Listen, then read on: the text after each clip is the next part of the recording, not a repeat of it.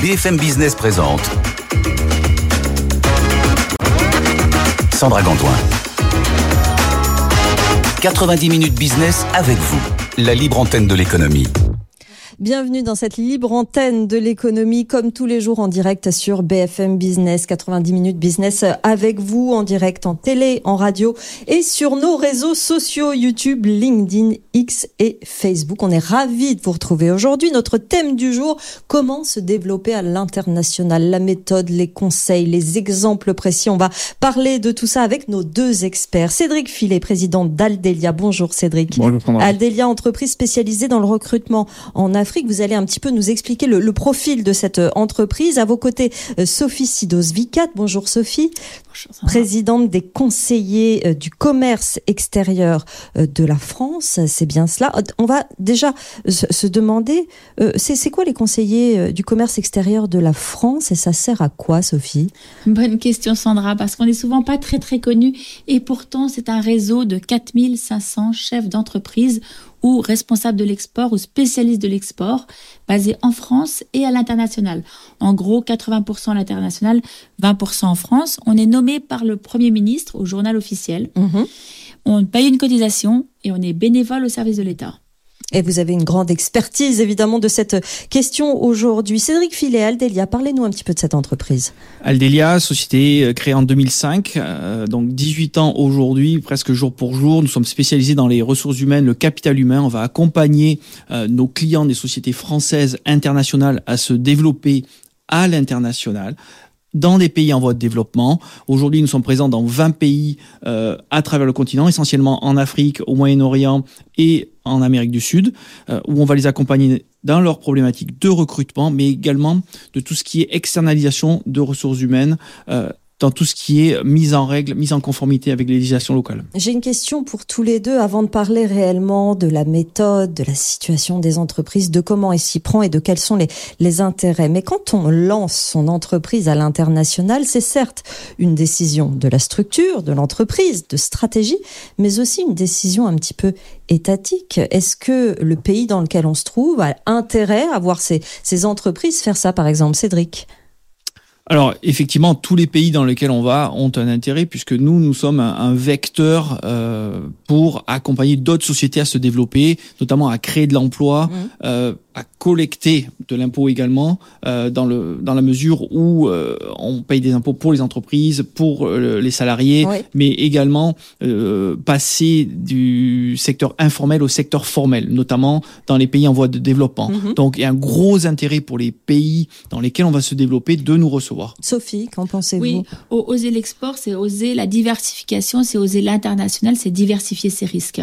Je, je pense qu'en effet, on a tout intérêt aujourd'hui à mettre nos œufs dans différents alors, on va se poser la question concrètement parce que euh, vous êtes vraiment tous les deux spécialistes de la question. Donc finalement, toutes ces questions s'adressent euh, à tous les deux. Première question, je suis une entreprise. À quel moment je dois me poser cette question justement de l'internationalisation, Cédric? Ben, Pour moi, je pense dès que possible. Dès le départ? Presque presque. Dès que l'on a commencé à établir, à se structurer, à avoir un marché, mais à avoir un service, un produit ou un client et pouvoir l'accompagner dans d'autres pays. Sophie? Moi, je dirais que l'export commence en France. Il faut d'abord être bien structuré en France, avoir des bases solides, des attaches solides avant de partir à l'international. Après, en effet, un bon produit, une bonne activité, ça, ça, ça, ça fait pas de mal. Ça va quand même dépendre du marché, du secteur sur lequel je me trouve, du produit que je veux lancer, Cédric, non? Oui, dans notre cas de figure, euh, les ressources humaines, euh, l'homme avec un grand H, il est au cœur de tout toutes les activités, que l'on vend du service, du produit, euh, que l'on soit dans les mines, que l'on soit dans la tech, dans l'agro-business, dans le FMCG, mhm. euh, il vous faut les bonnes personnes aux bons endroits. J'ai reçu une, une entreprise l'autre jour qui, bah, qui était en l'occurrence dans le permis de conduire et qui euh, attendait de se lancer euh, à l'international et qui nous disait, je sais pas encore vous dire dans quel pays je vais me lancer, j'attends de voir. Effectivement, comment on choisit son marché, les différents pays dans lesquels euh, on va se lancer, Sophie? Alors d'abord, c'est très facile avec les conseillers du commerce extérieur de la France parce qu'ils sont basés dans 150 pays, de les appeler, d'appeler le président de chacun des pays dans lesquels vous allez et puis de savoir quelles sont les réglementations dans le pays. Mmh. Vous n'allez pas vous lancer dans un un pays où la fiscalité va être très mauvaise, où le marché est déjà pris, c'est important de connaître ses concurrents. Et ça, ces chefs d'entreprise, ces responsables de l'export, basés à l'international, vont vous dire, bah, chez nous, on vous déconseille, ou au contraire, on vous conseille de venir, ou tel angle n'est pas fait, ou tel angle est à faire. Donc ça, c'est vraiment, c'est gratuit, ces conseils. Et puis après, si on voit qu'en effet le marché est bon, bah là, on s'adresse à des spécialistes pour se développer. Cédric bah, effectivement, je pense moi aussi il faut une, une certaine affinité, euh, apprécier le, le pays. C'est pas toujours facile de parler, partir à l'international. Donc si on part euh, dans un pays que l'on n'apprécie pas forcément, qu'on n'a pas la culture, on n'a pas la langue, euh, c'est une barrière supplémentaire à l'entrée. Mhm. Mais sinon après une affinité plus une analyse du marché, on peut aller n'importe où. Ça dépend aussi de la stratégie avec laquelle euh, on se lance à l'international. L'entreprise dont je vous parlais parlait de croissance externe, c'est-à-dire d'avaler des, concurrents. Il fallait donc pour ça identifier les entreprises qui travaillaient un peu de la même manière euh, qu'elles. Ça dépend un peu de, la stratégie qu'on met en place finalement, Cédric. Effectivement, il y, a, plusieurs stratégies pour pour démarrer. Euh, personnellement, chez Aldelia, nous avons choisi de nous développer seuls dans un premier temps, comprendre, analyser, euh, je dirais copier, adapter, coller. D'accord? On a des standards internationaux que l'on veut adapter et développer et maintenir dans nos pays euh, dans lesquels on va se, on va se développer. Une fois que l'on maîtrise, que l'on connaît un peu mieux euh, nos secteurs d'activité, nos, nos, pays, bon alors là, on va voir si on peut faire une association en rachat ou autre chose, ou rester seul. Sophie Moi, je dirais que c'est un peu comme une course de fond. Il faut être prêt pour aller jusqu'au bout. Donc, il faut être bien préparé. Il faut avoir les bons interlocuteurs, les bonnes personnes dans chaque pays. Vous débarquez pas dans un pays si vous connaissez pas le bon interlocuteur, la personne qui va vous développer votre stratégie. Mm -hmm. Et c'est important d'étudier cette stratégie. La rentabilité, c'est quand même ce qu'on cherche dans l'entreprise. Elle va pas arriver tout de suite, mais il faut quand même la prévoir. Est-ce que toute entreprise euh, est bonne pour entrer à l'international, Cédric? Je vais être. Euh, je vais aller loin, oui. Oui, vous, oui, vous êtes 100%. Oui, hein. oui, c'est pour oui. vous, c'est euh, dès le départ, obligatoire, on y pense dès le départ. Il faut se diversifier. Il a dit quelque chose de très vrai. Il y a le risque, la gestion du risque. Être dans un seul pays, c'est risqué. Mm.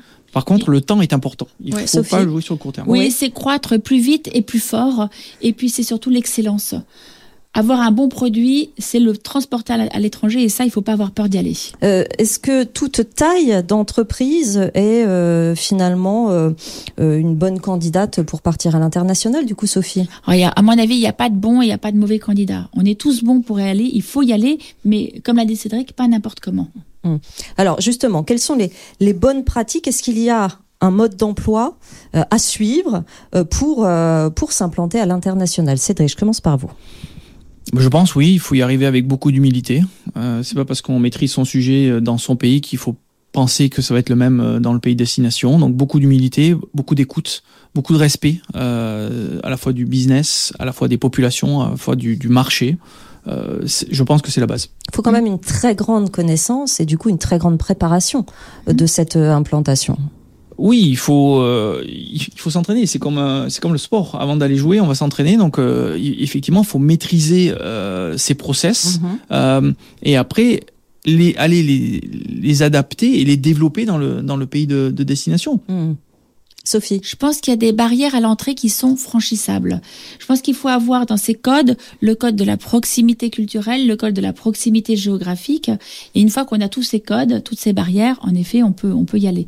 Après, on, est accompagné, on peut être accompagné par ce qu'on appelle la Team France Export. Alors c'est quoi la Team France Si on Export va en parler un petit Oui, peu. oui, ou pas. allez-y, bien sûr. Donc la TFE, cette Team France Export, il y a plusieurs intervenants. Donc dans les intervenants, nous avons les chambres de commerce, les CCI, nous avons les régions, nous avons Business France, la BPI, les OSCI et bien sûr les CCE. Et je pense qu'il faut savoir. Alors, ce qui est un peu compliqué en, en France, c'est ce fameux millefeuille, hein, avec et on ne sait pas très bien quelle feuille il faut retirer pour pouvoir aller quelque part. Oui. Là, on a de la chance avec la TFE d'avoir des guichets uniques pour certaines choses. À savoir, vous voulez un VIE aujourd'hui, le VIE, c'est Business France. Et c'est une solution qui marche. On a fêté le 100 millième VIE la semaine dernière avec Business France. Ça marche, c'est bien. Les VIE, ce sont des jeunes sortis d'école qui vont chez nous dans nos entreprises à l'étranger, qui sont bien formés, qui apprennent à se développer à l'international et qui restent à l'international. Il faut savoir les garder après chez nous. Donc il faut se servir de cette team France Export pour se développer à l'international. Donc d'abord on prend conseil auprès de nos CCE qui sont basés dans ces pays. Et puis quand en effet la chose euh, arrive à un peu plus compliquée ou qu'il faut vraiment la développer, eh bien là on appelle Business France et puis on part avec eux ou avec les CCI. Cédric. Non, je, euh, moi en tant qu'utilisateur, euh, je ne peux qu'abonder dans, dans, ce sens. C'est vrai que le réseau des, des conseillers au commerce extérieur est absolument unique au monde. Euh, dans tous les pays où on va, il y a plusieurs CCE, il n'y a pas un, il y en a plusieurs. Nous, quand j'ai démarré cette société Aldelia, euh, je m'appuyais sur ce réseau de CCE pour avoir des clients, Mhm. pour avoir de l'information, pour comprendre comment ça fonctionnait. Mais également, nous avons bénéficié des VIE, ça marche très très bien, euh, de missions à l'export euh, avec euh, Business France. Euh, après, c'est pas la, la team France Export qui va signer vos contrats. C'est à, à vous, à chaque entreprise, d'aller dans le pays, pas en tourisme, mais vraiment en entrepreneur, Oui. Et signer vos contrats. Ne Et pas avoir, euh, BPI supporte extrêmement bien également les entreprises Il y en a termes de financement. Énormément d'organismes, ça dépend. Il faut quand même bien identifier ses besoins à la base pour avoir finalement, euh, Sophie, le bon interlocuteur. Oui, oui, c'est important de ne pas se tromper d'interlocuteur. hein. Mhm. Il faut bien identifier ses besoins, le marché, le produit qu'on veut exporter, et puis localement avoir le bon réseau de distribution aussi. L'agent commercial, savoir qui on doit prendre. Mais je dois reconnaître que pour travailler depuis quelques années avec Business France, euh, ils sont implantés dans beaucoup de pays, et, et c'est et c'est vraiment le réseau de professionnels. Euh, Est-ce qu'on doit obligatoirement, j'ai vu ça, euh, une entreprise française qui faisait ça, qui en même temps qu'elle s'installait un siège en France, en installait un aux États-Unis parce qu'elle visait le, marché américain? Faut faire ça à chaque fois, envoyer une, une équipe réduite euh, sur place où on peut faire dans un premier temps euh, depuis euh, depuis son siège principal? Cédric. Alors moi, euh, je suis pro, il faut aller sur le terrain. Ouais. On ne gère pas des activités aux États-Unis, au fin fond de l'Afrique, au Moyen-Orient ou au Brésil depuis Paris ou l'Europe. Il faut être sur le terrain. Alors après, on n'est pas obligé d'envoyer tout l'état-major Oui. dans le pays. On peut s'appuyer sur des sociétés comme les nôtres où on va gérer le recrutement, la gestion administrative de ces personnes dans les pays de destination. Et c'est là, ensuite, vous allez pouvoir vous concentrer sur votre cœur de métier et être opérationnel dès la première journée Mmh. où vous arrivez. Oui, d'être au plus près euh, finalement euh, du terrain. Vous êtes euh, d'accord, Sophie Je suis complètement d'accord. Il faut pas transformer, transplanter ce qu'on a en France à l'étranger, c'est évident. Maintenant, ce qui est sûr, c'est qu'en France, on est quand même plus fort que d'autres pays avec ces, ces réglementations qu'on nous impose en France. Pour se développer à l'étranger, c'est quand même plus facile pour nous. Ça, c'est clair. Qu'est-ce que vous entendez par là? Je comprends pas. Alors, par exemple, avec la CRDS, où on a les, les- les- la, politique d'éthique, avec les Know Your Customer, on, on sait identifier nos, nos clients. On va pas tomber dans certains pièges de, de certains pays. Euh, et, et là, on sera, en effet, on aura vraiment une longueur d'avance sur tous ces sujets-là. Euh, combien de temps prend une internationalisation? Est-ce qu'il y a euh, finalement un, un process, une durée incompressible pour euh, s'implanter euh, dans un, dans un pays Cédric Ça peut aller de trois jours à quatre mois. Ouais. Voilà. Euh, le Tchad, nous avons ouvert au Tchad, Aldelia Tchad, en trois jours, du vendredi midi au lundi euh, après-midi, grâce à Lonco, euh, un expert chez nous qui euh, a géré le process de A jusqu'à Z. Il y a des pays qui sont un peu plus longs euh, en termes de structure, mais c'est très facile. En fait, une fois qu'on y est, il y a des process, ça se met en place. Euh, il faut être en règle avec euh, les législations locales Ouais. et ça se fait. Sophie. Oui, je suis totalement. Après, il faut trouver le bon produit au bon endroit au bon moment. Oui. Je vais vous donner par exemple un, un exemple, euh, l'exemple de, de, de, de Kista. C'est une entreprise euh, qui est en, en France, dans le sud de la France, qui est dirigée par Pierre euh, Bellagambi, qui fait des bornes anti-moustiques. C'est sûr que ça va beaucoup mieux se développer en Afrique, dans des pays où il y aura des moustiques, que dans des pays où il n'y aura pas de moustiques. Oui. Bon. Et puis après, il faut trouver donc le bon, le bon, la bonne personne, le bon interlocuteur. Mais une fois qu'on l'a trouvé, ça peut aller très très vite. Un bon produit se développe très vite. Quels sont les risques? Je sais que vous êtes euh, très très euh, favorable à, à la- l'implantation euh, à l'étranger, mais quels sont les risques auxquels il faut s'attendre? Quels sont les risques qui pèsent sur l'entreprise quand on se développe à l'étranger? Cédric Alors, on m'a déjà posé la question une fois, et pour moi, le plus gros risque, c'est de pas revenir. C'est de... C'est de rester là-bas, Ouais, parce que ouais, ça se passe tellement bien, on y reste. Il n'y a pas de. Quand on vous écoute, on a l'impression qu'il n'y a pas d'échec dans l'implantation à l'étranger. Il, y a, il peut y avoir, on apprend beaucoup. On peut, il n'y a pas d'échec si vous attendez à avoir des résultats immédiats, Mhm. à un mois, à deux mois, à trois mois, vous pouvez avoir des échecs. Si vous prenez le temps de développer votre activité, d'écouter, il n'y aura Mhm. pas d'échec. Sophie Oui, bah, moi je pense que quand déjà vous partez avec un bon produit, que vous connaissez bien la géographie du pays, que vous connaissez bien la structure du pays, il n'y a pas de raison d'avoir un échec. Je prends par exemple l'entreprise de Nougat en France qui s'est développée un peu partout dans le monde. On a un bon produit de base. Si je choisis le bon pays où on aime les nougats, il n'y a, pas de, de sujet là-dessus. Mm. Il faut simplement avoir une bonne stratégie et avoir localement des bons interlocuteurs qui connaissent la culture du pays et qui connaissent le pays. Si on part avec des bons professionnels, il n'y a pas de risque. On part pas à l'export euh, les mains dans les poches sans connaître le pays en imposant une structure française euh, à, à l'étranger. Hein. Cette, euh, c'est- c'est c'est Marie-Claude Stoffel, ouais, j'avais un trou de mémoire de Chabert et Guyot qui vend ses nougats un peu partout dans le monde. C'est exceptionnel. Oui. Donc, euh, et quand on a un bon produit, une bonne stratégie, on se développe partout. Est-ce qu'il y a une différence? Il y a forcément une différence, mais entre euh, s'implanter dans les pays voisins, l'Europe Mhm. en ce qui nous concerne, euh, aller aux États-Unis ou spécifiquement euh, en Afrique? Cédric, c'est quoi la spécificité finalement de s'implanter en Afrique? C'est qu'il fait un peu plus chaud. Ah, mais sorti de là, c'est aussi compliqué d'aller euh, se développer au Sénégal ou en Allemagne. Par contre, une fois que vous êtes dans un pays d'Afrique de l'Ouest ou d'Afrique de l'Est, vous pouvez utiliser ce pays comme un hub pour les autres pays, pour Ah la région, Comme base. comme base, Mm. exactement. Et donc vous factorisez beaucoup et vous les minimisez. Sophie, Oui, alors en plus en Afrique, il y a la connaissance de la langue. On parle souvent français en Afrique, donc c'est là aussi, c'est quand même plus facile pour nous d'aller dans des pays francophones. Aujourd'hui, le pays où on se, on enfin on se développe le plus, c'est d'abord l'Allemagne. Euh, c'est vrai que l'Allemagne c'est pas très loin, donc c'est plus facile. Euh, on a de plus en plus de concurrence avec tout ce qui est euh, Internet et les développements inf- informatiques. Donc là aussi, il faut faire attention parce que il peut y avoir beaucoup de concurrence.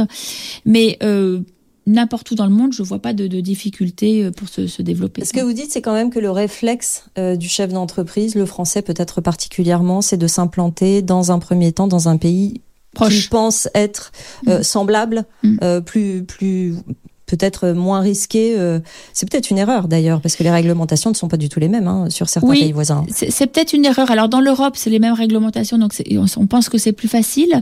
Mais pour moi, ce qui est important, c'est la connaissance du réseau. Et avec les CCE, vous avez la chance d'avoir localement des professionnels de l'export, des patrons localement. Si le patron vous dit, bah, je suis implanté dans ce pays-là depuis 15 ans et ça marche très bien, on n'a pas de raison de pas le suivre. hein. Mm. C'est c'est Mm. franchement un bon atout. Est-ce que c'est une nécessité d'exporter euh, quand on quand on se s'implante à l'étranger Sophie. Oui. Ah bah oui, oui, oui. Oui, je pense que... Alors, euh, il y, a, il y a plusieurs possibilités, mais je pense que c'est intéressant parce qu'en effet, on met pas tous ses œufs dans le même panier. Euh, on, on- a une, une entreprise en France qui marche bien, et là, si on veut la développer, il n'y a pas d'autre solution que d'aller à l'international. Cédric. Moi, j'ai vu des, on a accompagné une PME qui était dans le bâtiment, partie au Sénégal, euh, qui exportait au Sénégal dans un premier temps. Et puis petit à petit, on leur a dit, mais on va vous porter un responsable local, commercial. Ça a très bien marché. On a dit, mais pourquoi vous montez pas une usine? Ah, On ne sait pas faire. Envoyez-nous euh, les process. Mm. On a recruté l'ensemble du personnel pour l'équipe, pour l'usine, et on a géré cette usine. Aujourd'hui, leur usine et leur entité euh, sénégalaise produit autant, sinon plus, que leur structure en France. Parce que le marché africain est en train de monter euh, Mm. euh, avec des croissances à deux chiffres, notamment dans la construction. Est-ce qu'il y a une question d'acceptabilité quand on va euh, en Afrique? Euh, Justement, si on est une entreprise, qu'on développe là-bas toute une équipe, est-ce que ça se passe mieux dans certaines circonstances que dans d'autres où on fait ça depuis depuis son siège en Europe, par exemple, Cédric? Nous avons, Mm. Aldélia, 200 personnes en Afrique. Ouais. D'accord? Ouais. Dans 18 pays. 57% de femmes. 80% d'Africains, 10% de Brésiliens et le reste d'Européens. Ouais. Bien sûr qu'on est plus accepté. Bien sûr qu'on comprend plus vite. Quand on recrute les personnes, on apprend d'eux. Mm. C'est pas que nous qui allons donner. On donne, mais on reçoit beaucoup. Mm. A que comme ça qu'on peut se développer. Sophie Oui, c'est important de te- tenir compte du culturel quand on va quelque part. Moi, par exemple, je vois comme toi, je suis au Sénégal. En ce moment, je fais des gros travaux. Je double le four de, de mon entreprise euh, Socosim qui est implantée au Sénégal. J'ai choisi l'entreprise FIV parce qu'elle connaît bien l'international, parce que elle sait comment se développer. Du reste, Frédéric Sanchez est un CCE. Et, et du coup, je dois reconnaître que, le- sachant son grand professionnalisme, je suis très contente de travailler avec lui chez nous au Sénégal. Mais en effet, cette question de culture est indispensable. Bon, pour donner donner envie à nos, nos entrepreneurs, ces patrons qui nous regardent, qui se posent encore la question, qui ne l'ont pas fait dès le départ. Mmh. Racontez-nous chacun quelques, quelques belles histoires que, que vous avez vues ces dernières années sur des implantations réussies. Sophie. Moi, je pense à Pierre Arnaud Cassin, qui est mon président en Chine pour les CCE, qui a une histoire incroyable, qui s'est développée un peu partout. Son entreprise s'appelle Ultra Confidentiel. Donc euh, c'est euh, ultra confidentiel de la France. Donc c'est mhm. un architecte, il fait du design d'intérieur et ça se développe particulièrement bien. Je dis en Chine, non, c'est notre président en Inde, pardon, en Inde. Donc il est très implanté en Inde et puis il est en train de se développer dans tous les pays autour et il, est en train de même revenir pour. Il a plus de 80 collaborateurs pour se développer aussi en France. Donc il est parti là-bas et puis il a choisi le, de, de, de s'expatrier, euh, de commencer en Inde et s'étant bien développé en Inde, et ben, il va revenir sur la France. Cédric. Alors, je vous ai parlé de cette société euh, de construction, mais je vais en parler d'une autre société qui est dans les énergies renouvelables, notamment le, solaire, la construction de centrales solaires et l'opération de ces centrales solaires.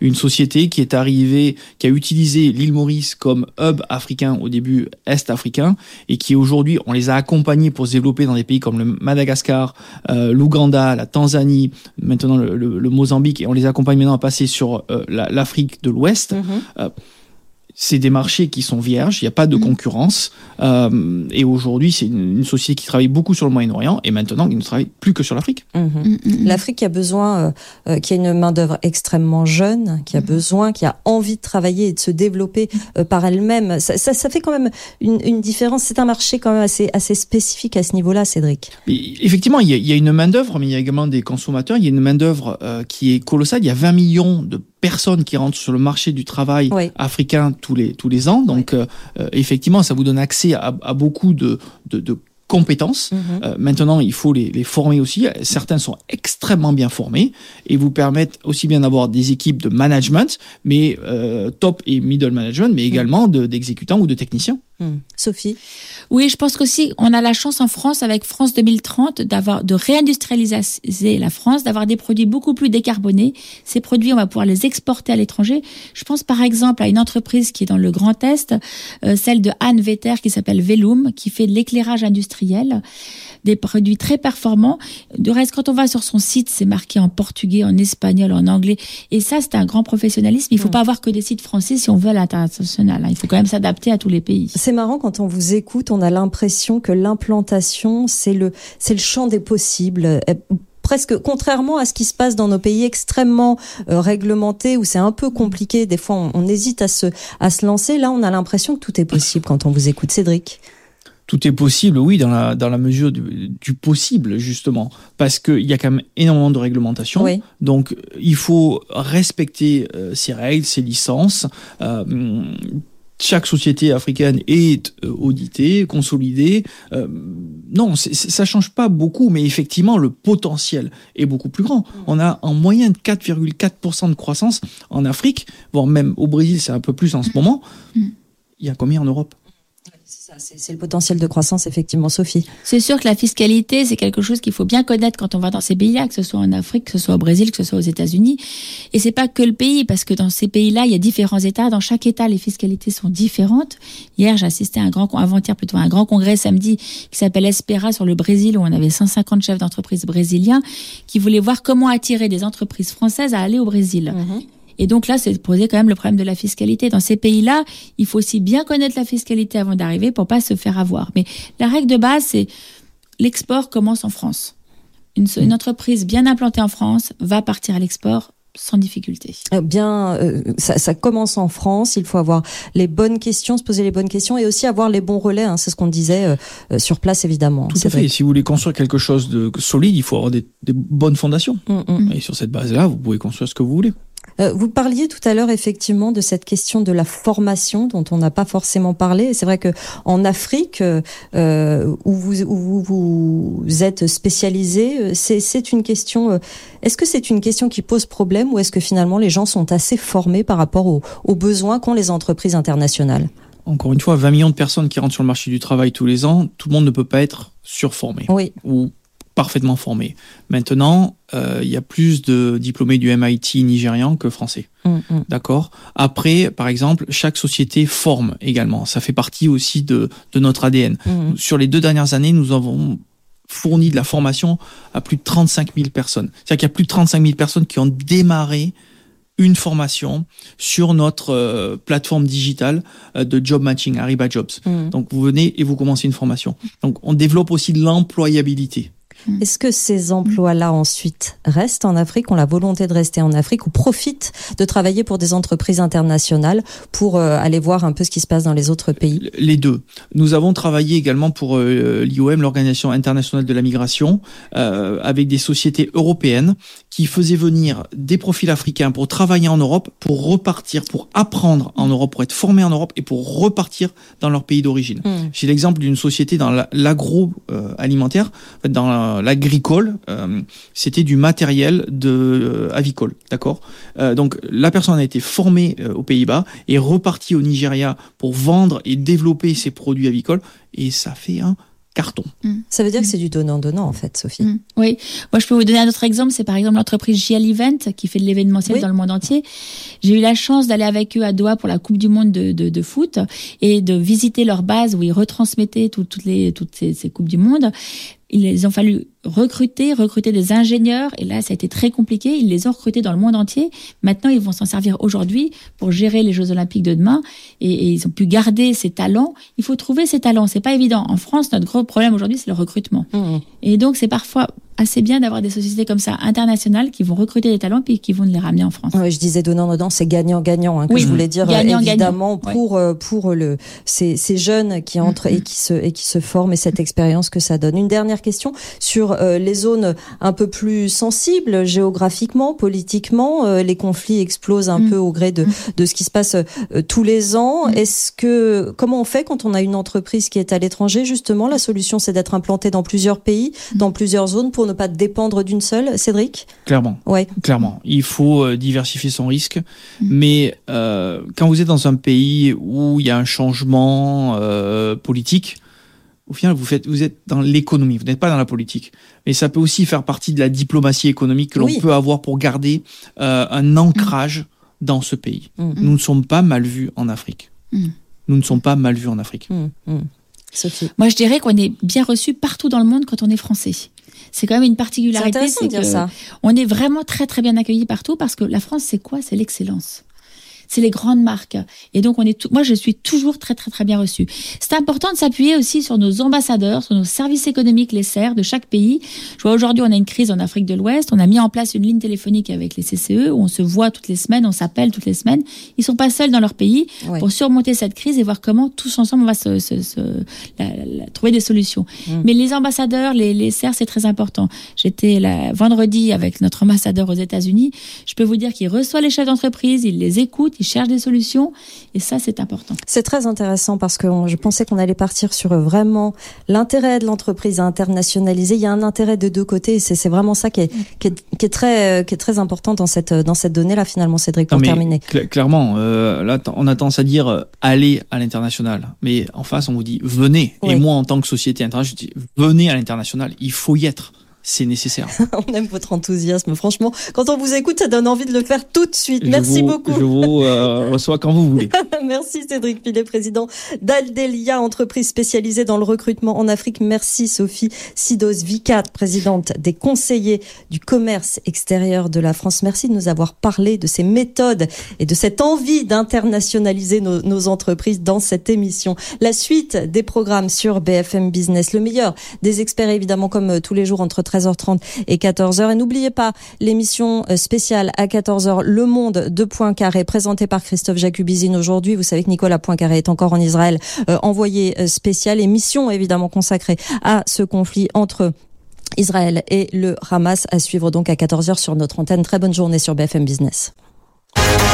90 minutes business avec vous, la libre antenne de l'économie. Vos questions et les réponses de nos experts en direct sur BFM Business.